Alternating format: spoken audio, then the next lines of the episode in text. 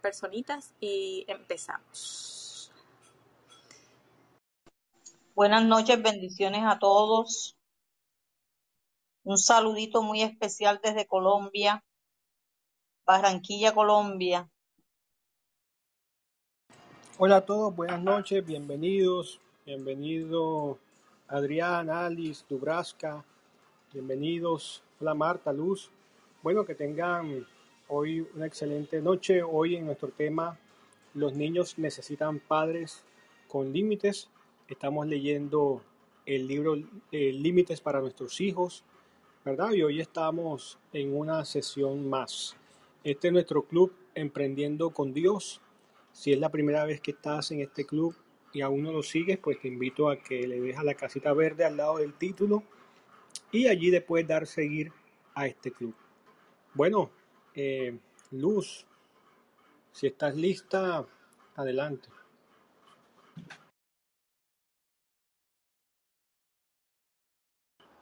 Bienvenidos todos. Bueno, buenas noches, bienvenidos a todos. Eh, hemos estado leyendo el libro eh, Límites para nuestros hijos. Es un libro que realmente nos ha llevado a revisarnos a nosotros mismos. No, no ver a nuestros hijos, sino revisarnos a nosotros mismos para poder guiarlos a ellos eh, emocionalmente, levantar niños sanos emocionalmente. Eh, parece que no sea... Mm, bueno, yo creo que ya, es, ya vamos a iniciar con los que estemos. Bueno, denme un segundo.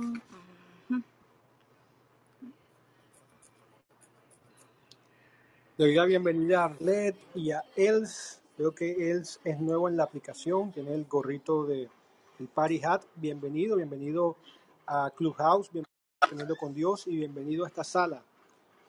Luz, ¿ya estás lista? Sí, vamos eh, a empezar a leer. Eh, para que Dios nos guíe, Dios nos enseñe lo que tiene que enseñarnos, lo que necesita que aprendamos en la noche de hoy. Y pues nada, empecemos. Eh, vamos por el capítulo 3. Se titula Los niños necesitan padres con límites. Yo, el doctor Townsend, escuché por primera vez las palabras niño problemático cuando estaba en la escuela primaria. Oí a dos maestras hablando acerca de Wayne, un compañero mío. Había escuchado que Wayne era un niño problemático aún antes de que fuera mi alumno le decía una, una maestra a su colega. Como yo conocía a Wayne, la frase cobró sentido para mí. Si bien me agradaba, siempre parecía estar fuera de control. Cometía destrozos, era agresivo e insolente con las maestras. No había pensado mucho en cómo era hasta que un sábado fui de visita a su casa. Los padres de Wayne eran amables, pero no le brindaban a su hijo una estructura sólida. Por ejemplo, él y yo hacíamos mucho ruido cuando jugábamos al baloncesto en la sala de su casa. Transcurrió bastante tiempo hasta que alguien vino a decirnos algo. Su madre entró y dijo con una sonrisa complaciente, Wayne, querido, detesto interrumpir tu juego, pero sería un gran inconveniente para ti jugar en otro lado. Wayne le respondió con insolencia y seguimos jugando. Un rato después vino su padre y nos gritó, ¡Eh! A ustedes les hablo. ¿Cuántas veces tengo que decirles basta? Así que subimos a jugar al cuarto de Wayne, volviendo aún más locos a todos los que estaban en la planta baja. Wayne era quien manejaba la casa. Los niños problemáticos no evolucionan porque sí por lo general provienen de un contexto con problemas y los niños con límites sanos no los obtienen de la nada. Si bien, por naturaleza, nos resistimos a los límites desde que nacemos, el aporte de otros tiene mucha importancia en el desarrollo de límites o bien en la falta de desarrollo de los mismos. Cuando comience a, pensar de dónde provienen los conflictos con los límites y los problemas de desarrollo, mirad a la piedra de donde fuisteis cortados y al hueco de la cantera de donde fuisteis arrancados. Isaías 51.1 Siendo tantos, tanto cristianos como psicólogos, vivimos en dos entornos diferentes. El mundo religioso a veces culpa de los problemas al niño diciendo que es parte de su nat- naturaleza pecaminosa. El mundo psicológico a veces culpa a los padres, responsabilizándolos de las conductas descontroladas a lo que les sucedió de niño. En ambos casos hay claramente un muchacho bueno y un muchacho malo. Ninguna de estas perspectivas es absolutamente correcta. En realidad es mucho peor. Quienes somos hoy es básicamente el resultado de dos fuerzas, nuestro entorno y cómo respondemos a él. La forma en- en que nuestros padres nos educaron, las relaciones significativas y las circunstancias tienen mucho que ver en cómo se forja nuestro carácter y nuestras actitudes. Pero la forma en que reaccionamos ante las relaciones importantes y las circunstancias, ya sea poniéndonos a la defensiva o respondiendo ante ellas, también influye en el tipo de persona que llegaremos a ser.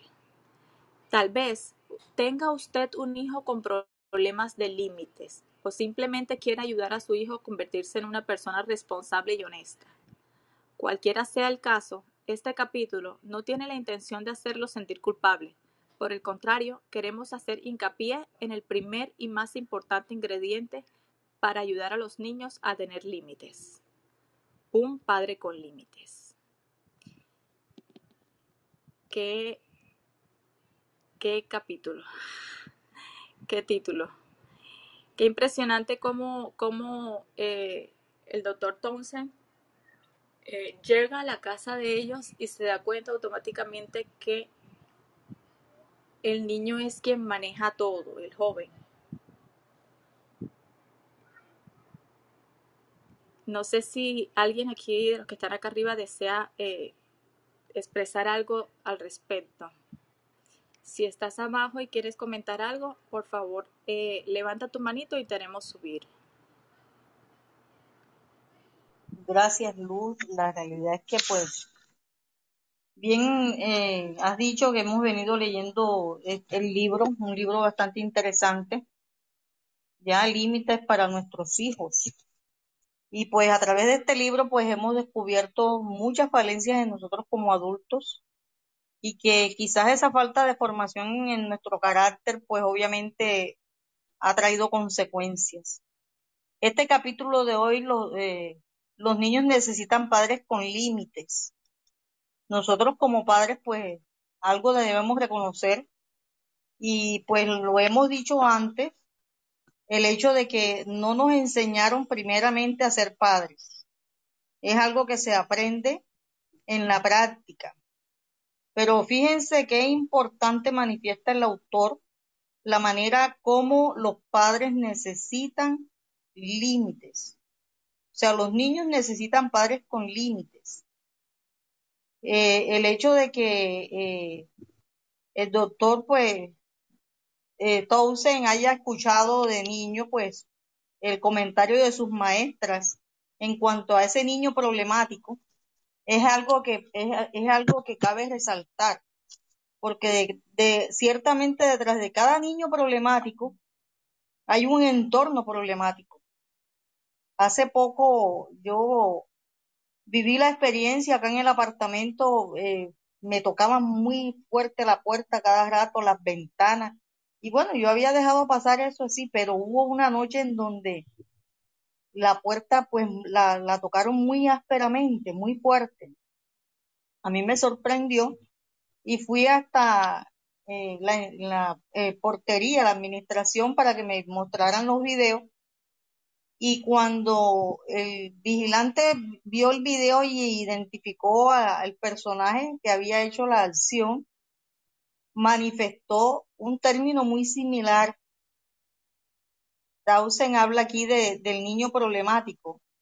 El término que utilizó acá el, el, vigilante fue el niño Caspita. O sea, la manera como lo tildan, la manera como encasillan al niño, ya, y esos padres pues evaden obviamente la responsabilidad ante tales conductas, conductas disruptivas pues que poco a poco se van acrecentando y pues obviamente eh, viene eh, un problema social.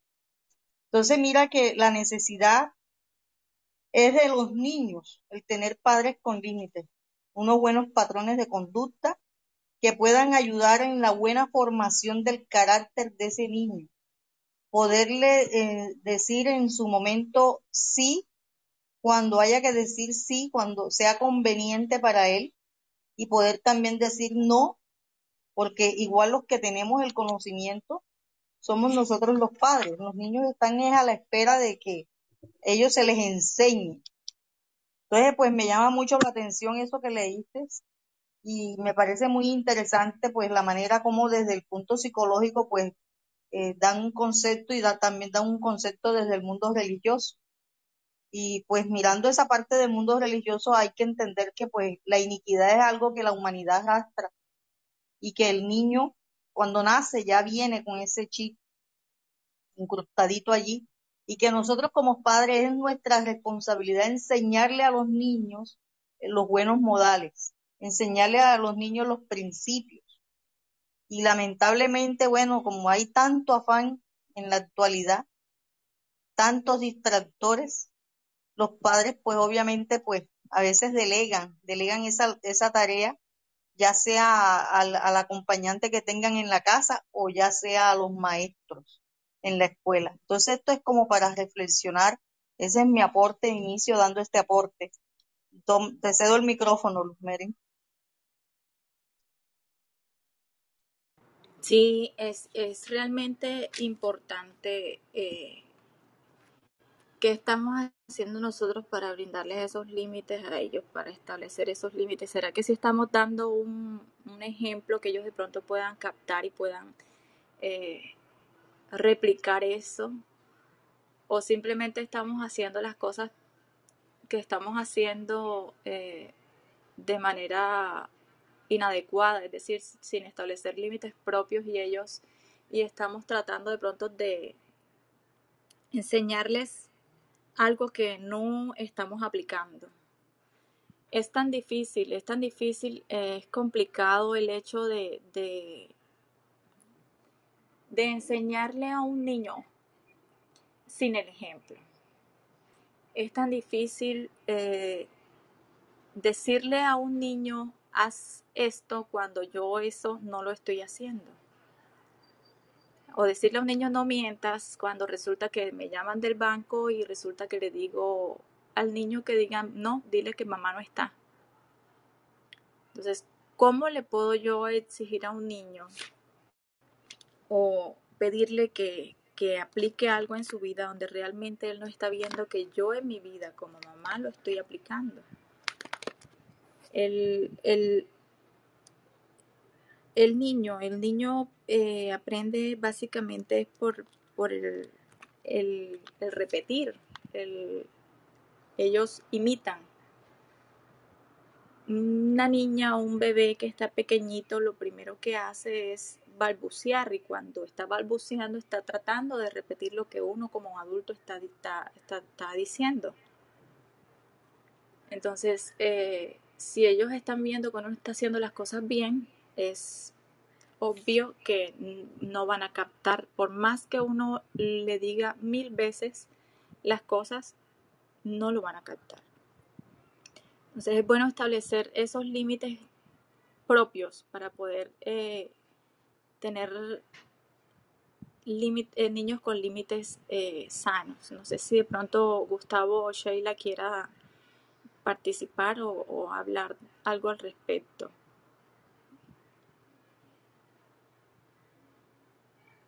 Gustavo o Sheila. Bueno, si no, entonces seguimos leyendo. Si hay alguno de pronto allá abajo, Arlet, Marta, Luis, Adrián. Si desean eh, subir, pueden levantar la manito y ya nosotros le damos paso. Vamos entonces a continuar. Su hijo reacciona a su forma de actuar como padre. No ignoremos la realidad de que mi amigo Wayne tenía problemas. Y tampoco pasemos por alto que los problemas eran de Wayne y que a él le correspondía resolverlos. Pero aquí se aplica otro principio. Usted debe interpretar la conducta de un niño como una respuesta a la suya propia. Esto requiere un cambio de perspectiva puesto que normalmente consideramos los actos de una persona en función de sus motivaciones, necesidades, personalidad y circunstancias, y no en función de las nuestras. Tomemos a Wayne como ejemplo. Mi amigo era irrespetuoso, no respondía ante la autoridad y estaba fuera de control. Podríamos intentar comprender la conducta de Wayne de diversas maneras, es impulsivo, egocéntrico o inmaduro. Tal vez todo esto sea verdad, pero eso no trata el tema de sus padres. Wayne respondía al estilo de relacionarse que tenían sus padres. Llegaban hasta donde los dejaban llegar. Sabía que su madre era impotente y temerosa de generar conflictos, de modo que Wayne se aprovechaba de su debilidad Sabía que su padre despotricaría y se enfurecía y que podía hacer lo que quisiera hasta que éste explotara. Comprendía incluso en ese momento que podía eludir las órdenes de su padre y comportarse mal en otro lado, ya que su padre no le impondría un castigo. Prefiriendo, en cambio, volver a la lectura de su periódico, sintiéndose justificado por haber puesto al niño en su lugar. Como regla general, los niños no saben qué están haciendo.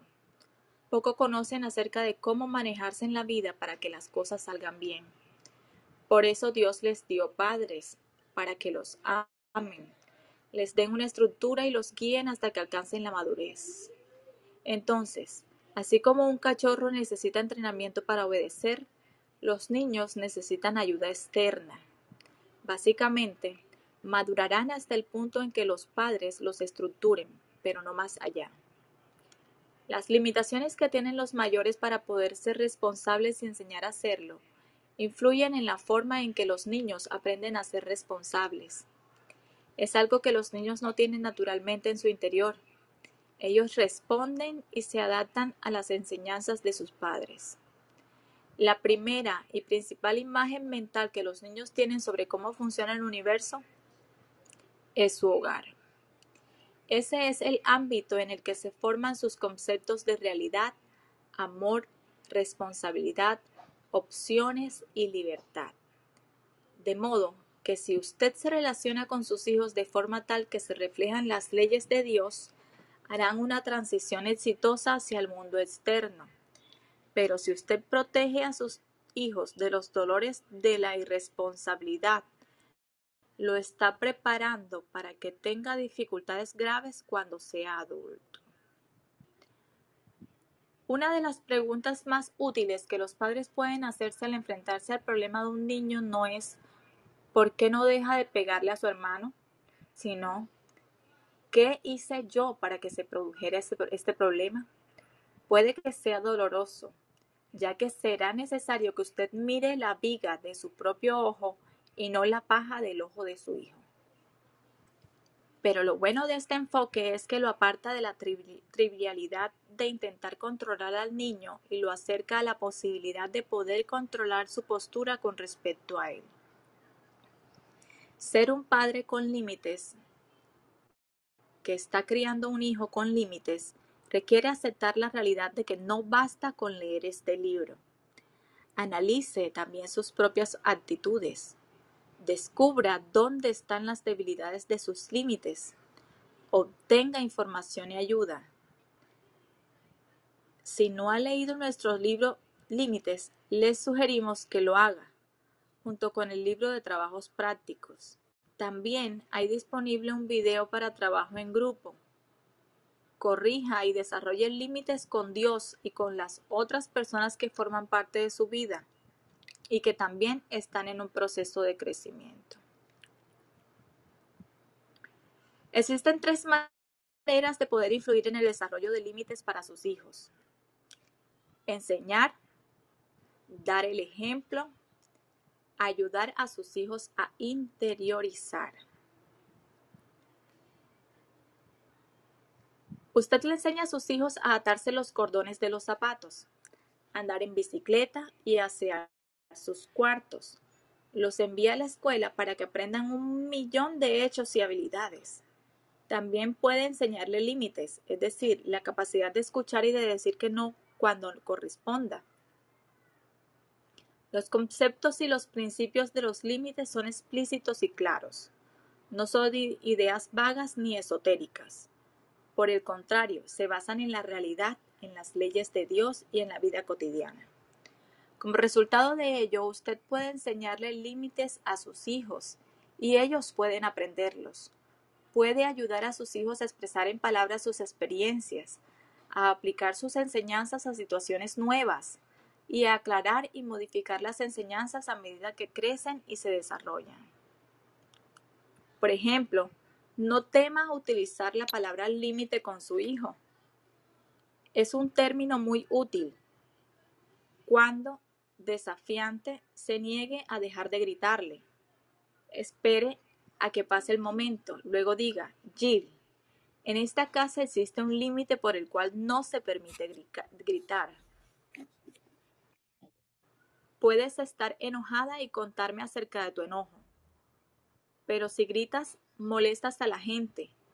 Si cruzas el límite y gritas, la consecuencia será que hoy no podrás salir a jugar cuando regreses de la escuela.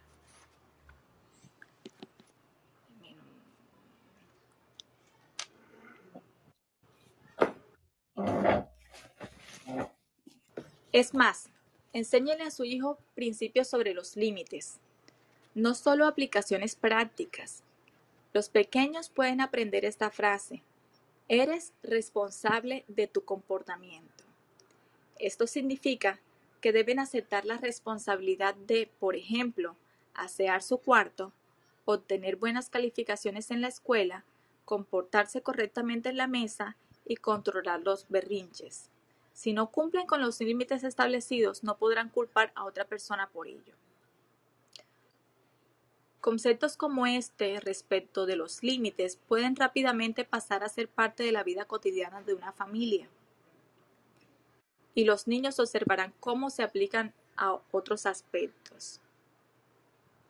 Un niño de cuatro años le decía a su hermano, no toques ese juguete, por ahí pasa mi límite.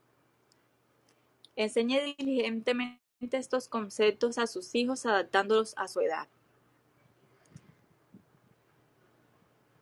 A continuación mencionaremos algunas pautas generales para comprender los diversos límites que se adaptan a las diferentes edades de los niños. No sé si de pronto, antes de que eh, pase a ese, a, ese, a esos tres, esas tres pautas o a esas pautas generales, eh, alguien quiera de pronto eh, comentarnos o aportar algo.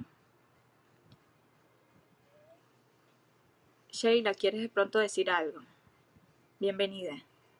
Hola, buenas noches. Pues cada vez que leemos este libro, bueno, pues me conflictúo, ¿verdad? ¿Por qué? Porque me está confrontando. Me está confrontando pues en la manera de cómo eh, eduqué y estoy educando a mis hijos. Y pues eh, yo creo que para mí ha sido importante pues estar aquí en tu equipo porque, por ejemplo, en cada una de las páginas, pues encuentro a lo mejor lugares, este, en mi, en mi proceder como madre de, en la educación en ellos. Entonces es así como que pulir esos detallitos. Entonces, pues la verdad que en esto, eh, propiamente ver que no eres 100% responsable, pero tienes que estar como una persona responsable, o sea, no como víctima de las circunstancias, sino tomar la responsabilidad como padre. Entonces, pues para mí es muy importante participar aquí por esta situación, porque es como dice, no nada más estar este, observando eh, a lo mejor la paja, sino buscar acá la viga y empezar a dejarla como una pajita o a lo mejor pues que Dios me ayude y quitar completamente esa paja. Pues este es muy importante esto de que estamos viendo aquí de este capítulo, eh, cómo, cómo es que tenemos que actuar como padres. Y sí es muy importante el hecho de, de marcar esos límites primero en nosotros para poderles enseñar a nuestros hijos, pues con el ejemplo. Porque ahora sí que el ejemplo arrasa, diría una frase. Pues sería por el momento todo. Gracias Sheila por tu participación. Sí, realmente eh, les recuerdo que no estamos aquí con el fin de, de señalar, juzgar o sentirnos culpables de absolutamente nada. Estamos aquí simplemente para informarnos y, y de pronto entender muchas situaciones que se presentan ahora. De pronto tienes hijos ya adultos. Eh, de pronto tienes la posibilidad de, de, guiar de pronto a tus hijos para que no se cometan de pronto las mismas equivocaciones. Eh, de pronto tienes hijos pequeños y, y, que estás a tiempo de pronto de, de, tomar los correctivos. Y nada, eh, yo siempre he dicho que uno eh, como creyente, cuando se topa con un libro, aun cuando los autores son creyentes, siempre uno se coloca en, en esa balanza de que eh, simplemente tomo lo bueno y desecho aquello que no que no, no me edifica o no considero. Igual eh, considero que es una información bastante valiosa y, y cuán importante es, eh, recuerdo que estamos en el capítulo 3 del libro Límites para nuestros hijos.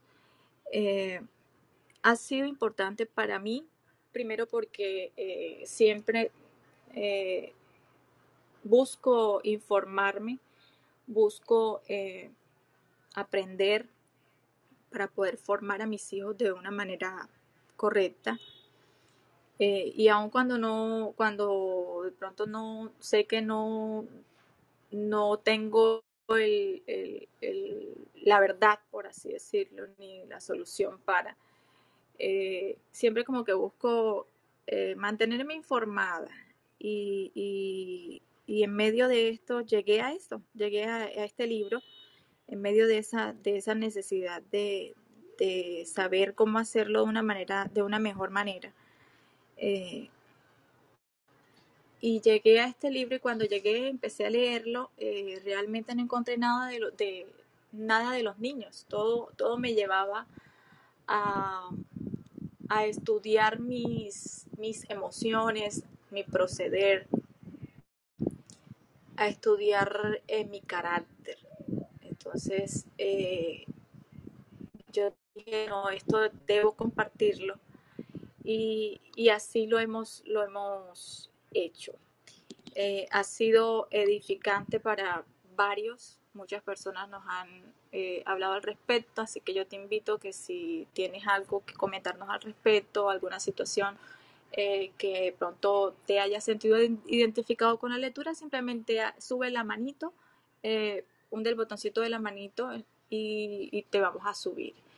Eh, vamos y algo a continuar. Que, que quiero comentar aquí que eh, la frase que comentaste en el libro que dice, eres responsable de tu comportamiento y que es una frase que dice aquí que deben de aprender los niños, pero también es como yo me la hago para mí misma, ¿no? Soy responsable de mi comportamiento como madre y no culpar a lo mejor como en el principio comentaste de que pues la culpa de los papás y que mis papás así me criaron y que ellos permitieron porque nosotros podemos hacer la diferencia. Eh, lo que tú decías, una cosa es el entorno, pero también nuestras decisiones. Y entonces, pues aquí es la importancia que yo le tomo de ser responsables, ¿verdad? Entonces, me hago responsable de mi comportamiento también como mamá. Así es. eh, me permite, Claro eh, que sí, adelante, Marta. eh, mira que nosotros mirando, eh, observando, pues escuchando la lectura, podemos ver un contexto familiar donde hay violencia. Hay violencia porque el autor está mostrando pues a- a- al amigo ya irrespetuoso, no respondía ante la autoridad y estaba fuera de control. Pero a causa de qué? O sea, miren, hay que, hay que mirar la importancia de nosotros como padres, como esos modelos, ya para nuestros hijos, para nuestros nietos, Y muchas veces hay cosas que dentro del núcleo familiar pues se dejan pasar por alto, pero podemos ver en ese contexto familiar, el contexto familiar de Wayne, y es un padre violento en donde obviamente habla sin consideraciones, diciendo insultos, diciendo barbaridades, gritando, ¿ya? Y quién sabe hasta qué más. ¿Por qué? Porque también podemos ver la otra parte de una madre que mejor evita eh, eh, generar, eh, hablar, mejor guarda silencio por, por impedir pues esa, esa, esa atmósfera violenta, ¿ya? Una mujer que es temerosa, que está temerosa, que se siente impotente ante esa situación y mejor pues guarda silencio. Y mira cuánto niño, cuánto daño se le puede hacer a ese niño, ¿ya? Cuando nosotros de pronto, consciente o inconscientemente, generamos conflictos dentro de ese núcleo familiar en donde el niño lo que espera es amor, lo que espera es dirección, lo que espera es un buen modelamiento, porque el aprendizaje por modelamiento pues es algo que nosotros tenemos que tenerlo muy presente, siempre presente. El niño desde, desde cero hasta seis, siete, ocho añitos, él es una esponja, se podría decir, él absorbe todo, todo lo que tú le enseñas a tu hijo, eso es lo que él, a partir de los ocho en adelante, ocho añitos en adelante, él, eso es lo que va a manifestar. Aún hay niños que maduran antes de- del tiempo por tanta situación problemática dentro de ese núcleo familiar. Algo que me llamó la atención en lo, en lo que leíste y es la recomendación que da el escritor, ya en Deuteronomio 6, 7, que esa palabra a mí me gusta mucho, porque eh, dice, pues, y estas palabras que yo te mando hoy estarán sobre tu corazón y las repetirás a tus hijos y hablarás de ellas estando en tu casa y andando por el camino y al acostarte y cuando te levantes.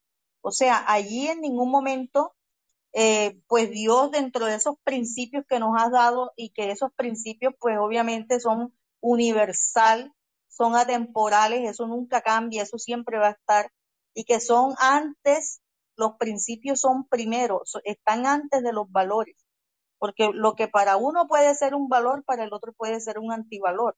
Entonces, mira tú, ¿qué dice, qué le dice Dios a los padres?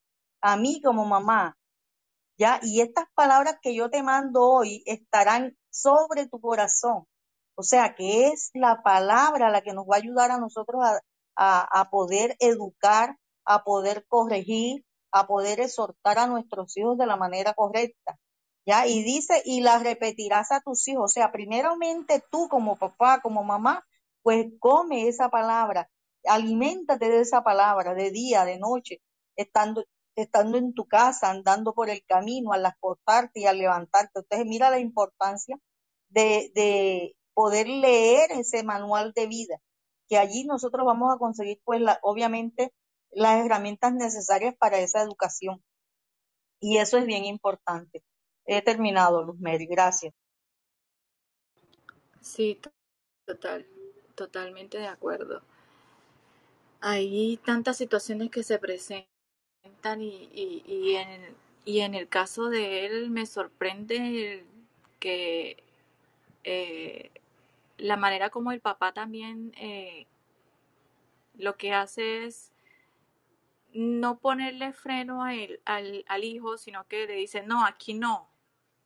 Y él se va para su cuarto y sigue con su... y sigue leyendo el periódico como si nada. Eh, asu- asumiendo de que ya él le puso el, él controla la situación. Es impresionante. Bueno, hay tantas maneras de, de evadir. En, el, en este caso, eh, no sé si será de manera consciente o inconsciente. Yo pienso que todo eso tiene que ver con el carácter eh, personal. Y por eso es que el autor hace referencia a que son, los hijos son, actúan de la manera en que sus padres actúan. Entonces, eh, nada, vamos a seguir eh, leyendo, vamos a ver por dónde vamos. Dice, a continuación mencionaremos algunas pautas generales para comprender los diversos límites que se adaptan a las diferentes edades de los niños. Desde el nacimiento hasta el primer año de edad. Durante el primer año de vida, los niños se vinculan con su madre y su padre y establecen una confianza básica, de modo que los límites a esta edad deberán ser mínimos. Los lactantes no tienen dentro de sí suficiente amor ni estructuras como para tolerar un alto nivel de frustración. Durante esta etapa de aprendizaje, la madre debe proteger y nutrir, al tiempo que satisface las necesidades de calidez y amor que necesita el bebé. De 1 a 3 años, los niños de estas edades pueden aprender a responder a la palabra no y comprender las consecuencias de su desobediencia. Esto puede aplicarse a situaciones de peligro, berrinches, violencia y demás. Puede que no comprendan su racionamiento lógico, pero en términos generales, ellos pueden entender que el hecho de desobedecer ese no, trae, ese no traerá aparejadas cosas buenas, y que el ignorar ese no les, puede, les producirá incomodidad. De 3 a 5 años. Durante este periodo, los niños tienen mayor capacidad para comprender los motivos por los cuales deben asumir responsabilidades y cuáles serán las consecuencias si no lo hacen. Pueden hablar con usted sobre el tema, aprender cómo tratar con amabilidad a sus amigos, responder a la autoridad, disentir con respeto y hacer las tareas del hogar. Son todos aspectos relacionados con fijar límites en esta etapa de crecimiento. Consecuencias tales como suspender salidas y compra de juguetes, no ver televisión o actividades divertidas son muy eficaces en esta edad. De 6 a 11 años. Esta etapa requiere mucho trabajo al igual que una mayor orientación hacia ámbitos no familiares.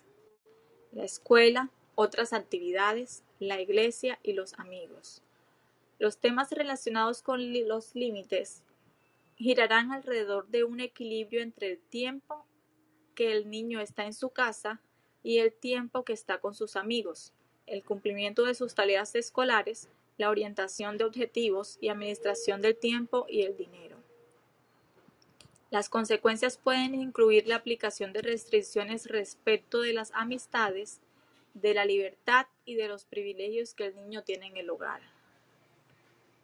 De 12 a 18 años, la adolescencia es la etapa final de la niñez, previa a la adultez. Implica tareas tales como solidificar la propia identidad diferenciándola de, las, de la de los padres, aprendizaje en cuanto a carreras, madurez sexual, elecciones amorosas y valores. También es un periodo en el cual uno debe comenzar a dejar la tarea de crianza, pasando de una posición de control a una de influencia. Si tiene hijos adolescentes, ayúdelos con temas como relaciones, valores, programación del tiempo y objetivos a largo plazo. Establezca tantas consecuencias naturales como sea posible, como por ejemplo no darle dinero o tener que hacerse, hacerse cargo de las malas calificaciones. Algo a tener en cuenta en esta etapa, el adolescente que actúa como si fuera un niño de tres años no debiera contar con las libertades correspondientes a su verdadera edad. La libertad proviene de manejar bien las responsabilidades, no es un don adquirido por la edad cronológica. Eso es con respecto al qué bonito enseñar. Eh, enseñar eh, dependiendo la edad, ¿verdad? Aquí el autor nos está tratando de guiar dando ciertas pautas desde el nacimiento hasta el primer año, del primer año a los 3, de 3 a 5 años, de 6 a 11, de 12 a 18. Entonces, si tienes de pronto eh, niños en esas edades, pues ya eh, el autor nos está dando como una luz de cómo manejar eh, esos límites, cómo enseñarles esos límites y las consecuencias. Vamos a ver algo, a ver si alcanzamos. Ayudar, mm, deme un segundo. Me permite. Sí, adelante. Mira, eh, algo que leíste en, la edad de nacimiento hasta el primer año de edad, la importancia. Mira que dice que los, los lactantes no tienen dentro de sí suficiente amor ni estructura como para tolerar un nivel de frustración ¿de quién tendría ese bebé que tolerar ese nivel de frustración? Quizás de la mamá. Dice, durante esta etapa de aprendizaje, la madre debe proteger y nutrir al tiempo que satisface las necesidades de calidez y amor que necesita el bebé. Entonces, mira que eh, si esa madre pues tiene ese nivel de frustración pues alto a causa de situaciones de pronto con el esposo, con el compañero, ¿ya? Mira la importancia del rol del padre en, esto, en este tiempo. O sea, poder brindarle a esa madre la seguridad, poder darle, hacerle sentir a ella que es una mujer amada, que es bienaventurada por el solo hecho de, traer ese niño al mundo y que ahora a ella le toca protegerlo y nutrirlo y esa nutrición pues es completamente integral ya en el estado emocional, en la parte espiritual, es integral eso. Entonces mira la importancia del, del rol del padre en ese, en ese momento. O sea, poderle dar a esa mamá, a esa esposa, a esa compañera, pues esa seguridad, esa manifestación de afecto, esa, esa, eh, suplir en ella la necesidad de amar, de ser amada, porque para eso, pues, valga la cuña, para eso nosotros fuimos creadas, para que nos amaran a las mujeres. Ya, entonces mira la importancia para poder darle a ese niño, a ese bebé, esa, esa nutrición y esa protección necesaria para cubrir todas las áreas de ya en ese desarrollo y crecimiento. Esto es bastante importante. La realidad es que, wow, tremendo. Te cedo la palabra. Sí, sí, realmente eh, yo leo y releo y releo. Yo creo que cada vez que leo encuentro algo nuevo que no había encontrado la vez anterior. Eh, así es impresionante cómo, cómo estamos diseñados para brindar esa protección diseñadas, en este caso las mujeres que son las que tenemos el privilegio de dar vida y tener ese, ese, ese bebé nueve meses dentro de, la barriga. Es, impresionante eh, cómo eh, Dios nos delega esa responsabilidad y, y que y qué tanto también influye, influye el, el, estado emocional en esa etapa, ¿verdad? Para poder darle y brindarle la seguridad a ese, a ese, a ese bebé al nacer. Eh, bueno, eh, vamos a leer una última...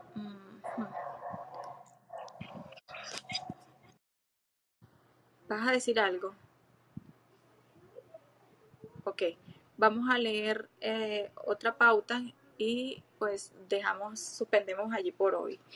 Eh, además de enseñar, debemos dar el ejemplo, ¿verdad? Dar el ejemplo y enseñar son cosas diferentes.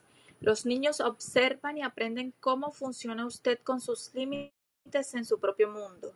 Observan cómo los trata a ellos, a su pareja y cómo encara su trabajo. Y lo imitan, para bien o para mal admiran a sus padres y desean ser como esos individuos grandes y poderosos. Cuando se colocan las chinelas de papá o se maquillan con el lápiz labial de mamá, están probando funciones de adultos para ver cuál es el adecuado para ellos. En este sentido, los límites se contagian más de lo que se enseñan. Dar el ejemplo es algo constante, no solo cuando uno está sintonizado como padre, se produce básicamente en cualquier momento en que su hijo lo ve y lo oye. Más de una madre se consterna al descubrir que sus hijos hacen lo que ella hace y no lo que dice. Yo les enseñé que era bueno y que no, exclamará. Y puede que lo haya hecho, pero con frecuencia el niño descubre desde temprana edad si las creencias de su madre o de su padre guardan coherencia con sus actos. Un buen ejemplo de esto son las normas universales de conducta. Muchas reglas de privilegio y responsabilidad, tales como los horarios para irse a dormir y para ver televisión, son diferentes para los niños que para los adultos. No obstante, algunas de ellas debieran aplicarse a todos los miembros de la familia. Un ejemplo es la siguiente regla. No se interrumpe cuando alguien está hablando. Con frecuencia, los padres sienten que lo que tienen que decir es más importante que los relatos del niño sobre qué le sucedió en la escuela. Sin embargo, si la familia ha establecido que cualquier miembro puede hablar con el otro como regla universal, el niño ve en sus padres el ejemplo del respeto por los demás. Cuando el pequeño Jeremy dice, mamá, me interrumpiste, y la mamá puede responder, tiene razón, hijo, te pido disculpas. El niño está aprendiendo a que respetar, disculparse y responder a las reglas del hogar son cosas que hacen los adultos. Estos no son los aspectos buenos, sanos o maduros de un adulto sino reglas de la realidad. Y los niños buscan desesperadamente normas a las cuales aferrarse. Por eso, si mamá dijera, Jeremy, no entiendes, lo que yo quería decir era muy, pero muy importante. Lo más probable es que Jeremy adopte una actitud defensiva y racionalice esa conducta al enfrentarse con otras contravenciones.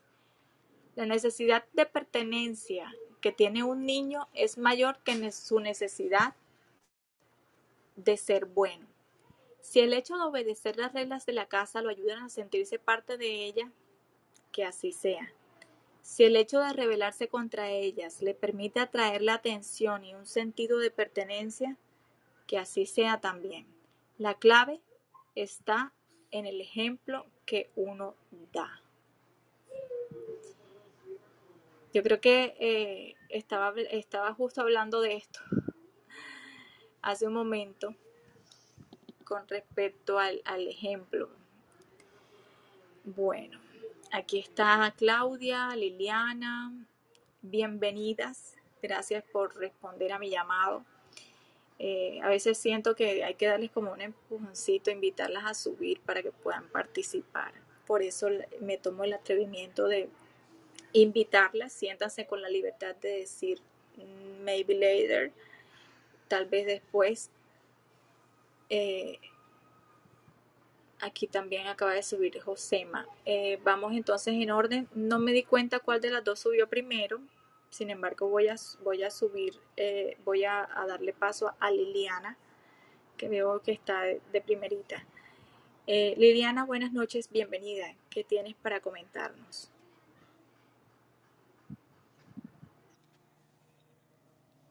Hola, buenas noches a todos. Pues escuché muy poquito entre este tarde. Este híjole, pues me encuentro en una etapa este donde no sé, este desafortunadamente, afortunadamente, donde me he dado cuenta que, que he fallado como mamá y me siento Híjole, es muy largo. Busco aprender, busco, pues más que nada a Dios primero, porque pues tengo tres hijos, dos nenas, a las cuales efectivamente les he fallado a mí mismo y pues quiero quiero este ser ese ejemplo de mamá.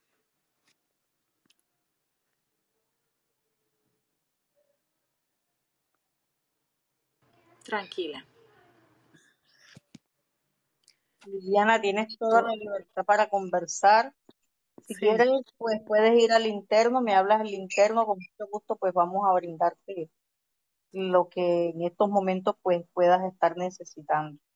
Igual aquí tienes la libertad pues de expresar, porque esa es la, esa es la idea. Eh, sí, nosotros, nadie nos enseñó a ser padres y pues este es el momento pues de soltar sentimientos de culpas. Continúas. sí, gracias. Este, pues sí llevo dos años separada y pues to- que me he abandonado mucho también. Este, mi prioridad es también este, pues sí que yo siento que tengo un, un legado ante Dios, o sea, de que como mamá ante mis hijos, como los he tratado, este, el más grande, pues estoy en una situación muy difícil, pero no pierdo la esperanza, todavía tengo una niña pequeña. Y pues que ojalá encuentre esa sabiduría que es la que más le pido a nuestro Padre Dios y este y que me he encontrado gente buena y que ya no quiero seguir culpándome sino ser fuerte y este que pues mis hijos también me perdonen. Y yo este esos hijos que Dios me prestó este algún algún día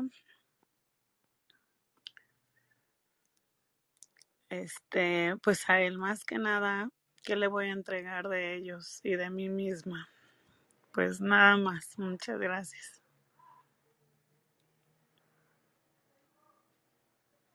Liliana, pues mira, aquí me acordé ahorita te- escuchándote de un texto bíblico donde Dios nos dice que de una u otra manera el cambio de rumbo que tú puedes hacer, o sea, este es el punto.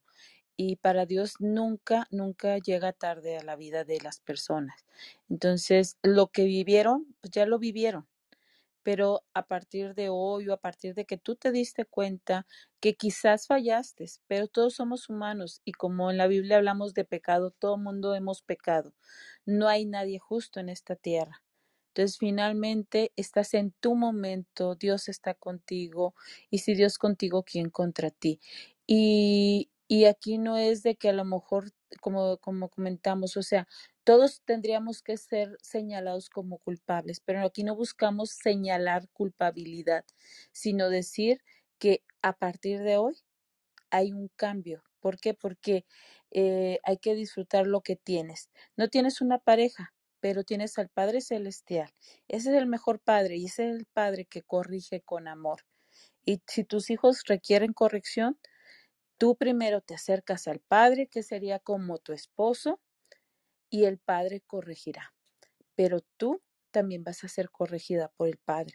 Entonces tú acércate, empieza a escudriñar las escrituras, este, si no te congregas, pues busca dónde aprender. Aquí nosotros pues compartimos la palabra, pero igual, este, pues de donde seas, podemos a lo mejor orientarte, somos de diferentes países, todos aquí, y pues podemos a lo mejor orientarte dónde o apoyarte nosotros. Por ejemplo, ahorita que Marta te ofreció, pues Marta es psicóloga.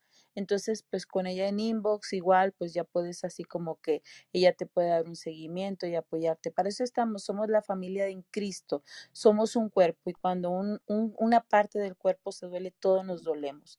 Entonces, pues llegaste el lugar, Dios te trajo hasta aquí, nos escuchaste, pero Dios tiene muchas cosas más para ti. No es, no es tarde para los tres, no nada más para la pequeña, para los tres hijos Dios tiene muchas cosas por delante y también para ti. Entonces, pues sonríe, Cristo te ama y te amamos también. Entonces, pues bienvenida. sí Sí, muchas gracias. De verdad que, que yo sé que, que no, que no hay mejor que este encontrarse este con él y que, que dé un paso, no importa que empiece desde cero.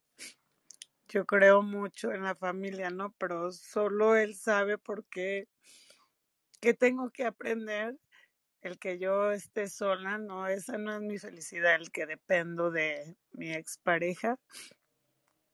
Sí me dolió mucho y me sigue, creo, doliendo. Creo que no he podido quizás perdonarme o no sé.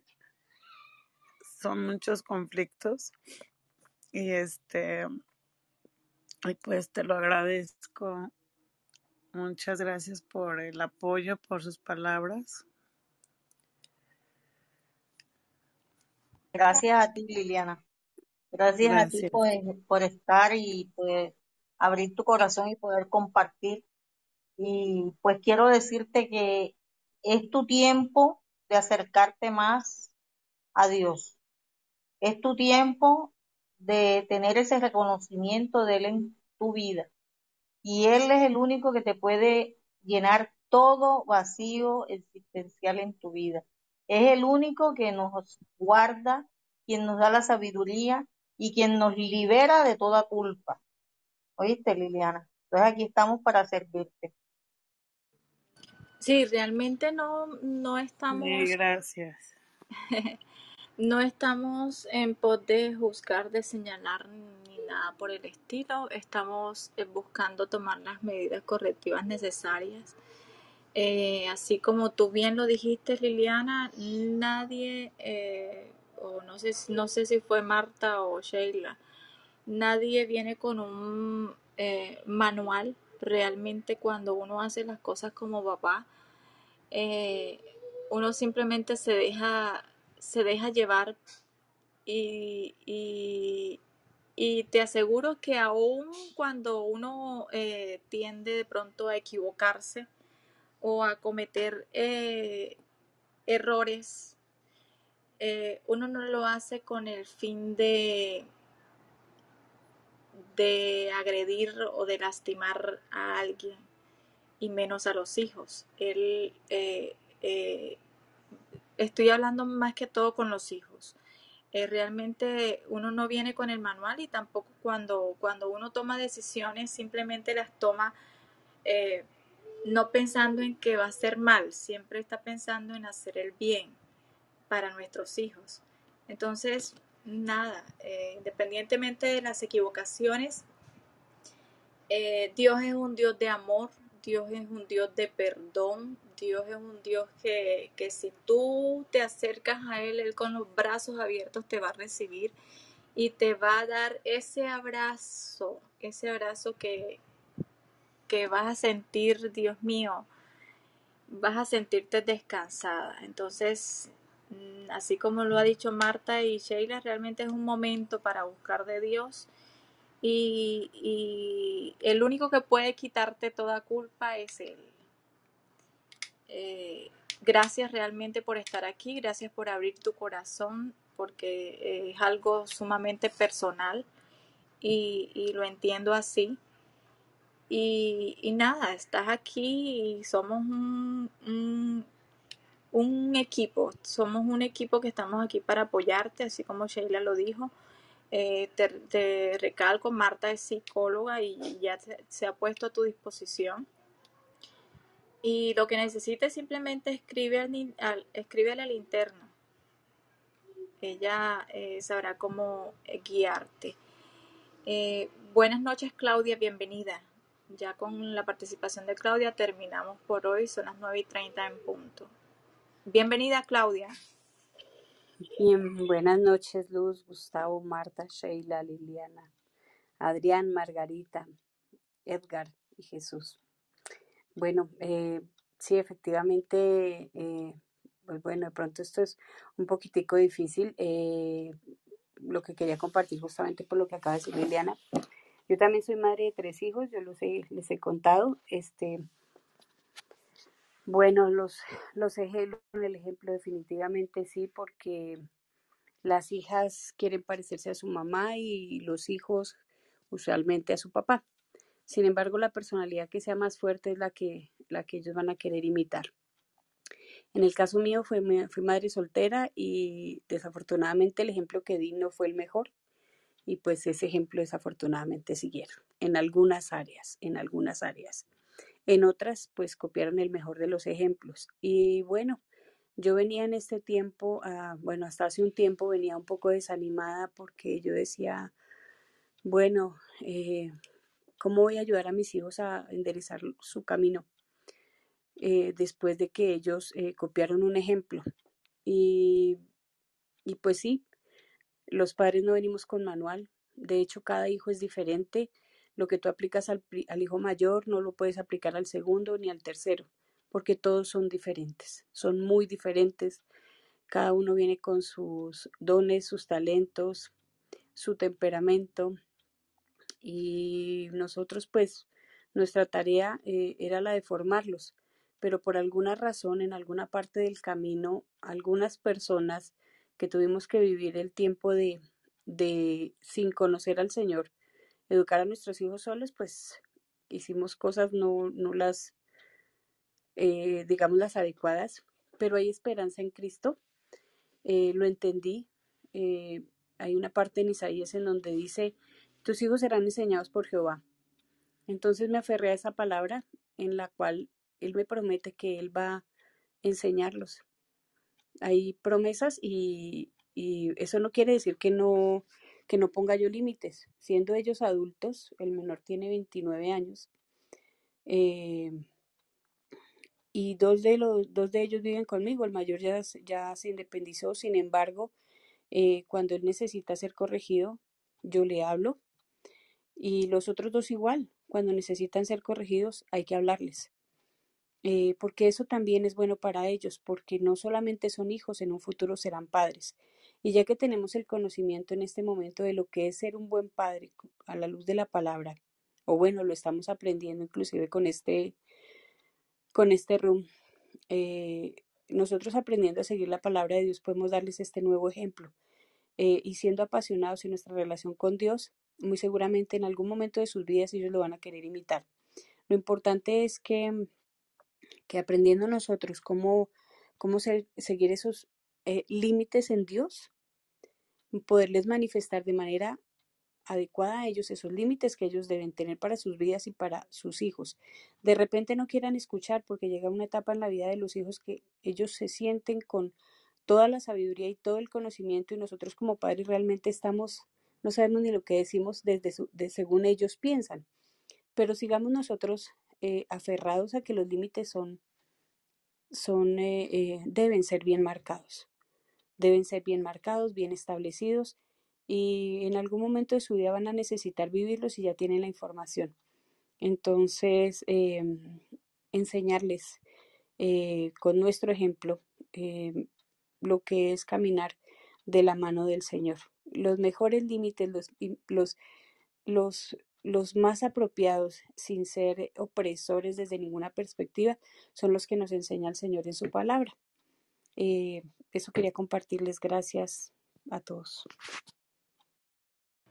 Gracias Claudia por tu intervención. Realmente sí. Eh, reafirmaste lo que hemos hablado y, y bueno, cada quien vive su experiencia, ¿verdad? A veces pensamos, a veces nos estamos, nos cohibimos de pronto de, mm, de hablar las cosas. Incluso eh, muchas veces pensamos que somos los únicos que estamos pasando por esa situación, pero, pero realmente cuando, eh, cuando lo compartimos eh, y otras personas se animan a compartir sus experiencias, nos damos cuenta que no, somos los únicos. Y bueno, qué bueno que, estamos aquí, qué bueno que estamos eh, buscando el, aprender más de Dios y, recibir una guía, ¿verdad? Eh, yo les agradezco enormemente su presencia en esta sala en esta noche. Eh, Espero que haya sido de edificación. lo hacemos con ese fin. Eh, buscamos compartir información valiosa que creemos que, que consideramos que, que- debe ser compartida. Y este libro para nosotros ha sido eso, ese, ese material que, que, que se debe conocer y se debe saber y más en estos tiempos, porque eh, eh, estamos pasando por tiempos complicados y sabemos que esos tiempos van a ir em- empeorando, se van a ir complicando más con respecto a la, crianza y, la guía para nuestros hijos. Eh, estamos en un mundo eh, cambiante y, están llamando a lo, a, lo, a lo malo bueno y la manera que tenemos de, de resguardarlos es eh, en oración con Dios primeramente y, y aprendiendo de las experiencias de, de- de las demás personas. Eh, nuevamente agradezco a todos por estar aquí. Gracias Jesús, Elizabeth, gracias por entrar. Eh, Adrián, Margarita, Claudia, Liliana, Sheila, Marta, Gustavo. Eh, ha sido una, un- una linda noche hoy. Liliana, espero que, que te hayas sido, eh, te hayas sentido eh, respaldada. Realmente el propósito es ese. El propósito es darnos apoyo, brindarnos apoyo y sentir, sentir ese apoyo de las demás personas. Claudia, entiendo que cada quien vive sus, sus situaciones, sus, sus experiencias y que no es fácil, no es fácil de ninguna manera, nadie nos enseñó. Y de pronto eh, cuando cuando se van de la casa es que uno empieza como que no ha sido mi caso todavía y espero no, no hacerlo, pero, pero siempre como que uno se, se empieza como que a evaluar qué fue lo que hice bien, qué fue lo que hice mal. Qué bueno que eh, estamos aquí, que podemos de pronto hacer algo para remediar eh, nuestras equivocaciones. Y los que tienen niños pequeños, pues qué bueno que podamos recibir guianzas y experiencias de, de las personas más eh, adultas, en este caso, con mayor experiencia en la crianza y en, los resultados que tuvieron. Eh, nada, gracias por estar aquí y que tengan muy buena noche. El próximo martes estaremos aquí, Dios mediante. Seguiremos hablando de, eh, seguiremos en el capítulo 3, no lo hemos terminado, es bastante amplio. Eh, sin nada más que decir, no sé si alguien más tiene algo que decir.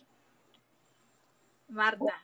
Sí, bendiciones a todos y pues muy bonita la sala esta noche. Y pues recalco nuevamente ese rol del varón dentro del hogar. Mira la importancia que se le dé seguridad, se le manifieste amor a esa madre, a esa esposa. Primeramente la esposa y segundo la madre. Ya poderle darle a los hijos el buen ejemplo de honra hacia su madre, eh, infundirle el respeto hacia ella y cuando como varón le manifiestas ese, ese amor a esa mujer, a esa mamá, a esa esposa, perdón, pues obviamente ella va a poder proteger y nutrir a sus hijos bien. Y algo que dijo Claudia es, es que a mí me gusta mucho esa palabra en Isaías 54 que dice que Dios mismo enseñará a nuestros hijos. Pero ¿de qué manera Dios enseña a nuestros hijos cuando nosotros dentro de nuestros hogares le compartimos la palabra, levantamos altar para Dios, levantamos altar para ese rey y a través de la palabra, cuando nosotros le damos esa palabra, como lo leíamos y lo recomienda el autor en Deuteronomio 6, 6, 7, pues obviamente eso se va a repetir y ellos van a aprender principios y no hay nadie en que los vaya a mover donde, donde de esa enseñanza. Así que muchísimas bendiciones a todos y gracias por estar. Eh, Luz, me gustaría hacer algo, Claro que algo más. sí. Hoy estaba escuchando en una porción de una prédica algo que decía lo siguiente. A los padres y a las madres, de nada te sirve ser buen padre si no tratas bien a tu esposa, porque así estás lastimando a tus hijos. De nada te sirve ser buena madre si lastimas a tu esposo o lo deshonras, con eso estás lastimando a tus hijos. Entonces es importante dentro de la crianza de los hijos tener una muy buena relación entre esposos. No quiere decir que no haya dificultades, no quiere decir que no haya diferencias, sino que las sepan manejar los dos. Eso uno. Dos, aprendí con el tiempo que los hijos deben criarse con amor. Amor y, mucha consideración, pero eso no, no debe impedir, ese amor no debe rayar en el hecho de, de no impartir esos límites que ellos necesitan. Soy Claudia y he terminado de hablar. Dios les bendiga. Qué gran aporte. Sí, realmente si no, si no demostramos eh, amor a esa persona que tenemos al lado, eh, es eh, en el caso, por ejemplo, de un marido que maltrata a su mujer, eso es lo que el, el- el niño está viendo, eso es lo que está captando. Entonces, no podemos exigir, de eso hablábamos al principio cuando le decíamos, y de hecho el mismo autor en, en- lo que leímos manifiesta eso, todo es el ejemplo, realmente todo es el ejemplo. Eh, ya estamos pasados 13 minutos. Gracias por estar aquí, ora- oro para que eh, Dios los, los bendiga, los guarde y les permita terminar de pasar esta noche hermosa. eh, en su presencia, en la presencia de su familia. Muchas gracias por estar. Que tengan muy, muy buenas noches. Buenas noches a Buenas todos. noches. No se olviden seguir el club Emprendiendo con Dios en la casita verde al lado del título y seguir a todos los que están aquí conectados. Vayan a la foto. Cuando entran a la foto podrán ver un botón que dice follow y también sigan a los que están aquí para que puedan estar conectados en las salas que abramos. Así que bueno, saludos a todos, muy buenas noches.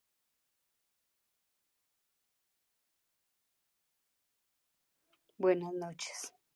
Bendiciones, bendiciones a todos. Igual.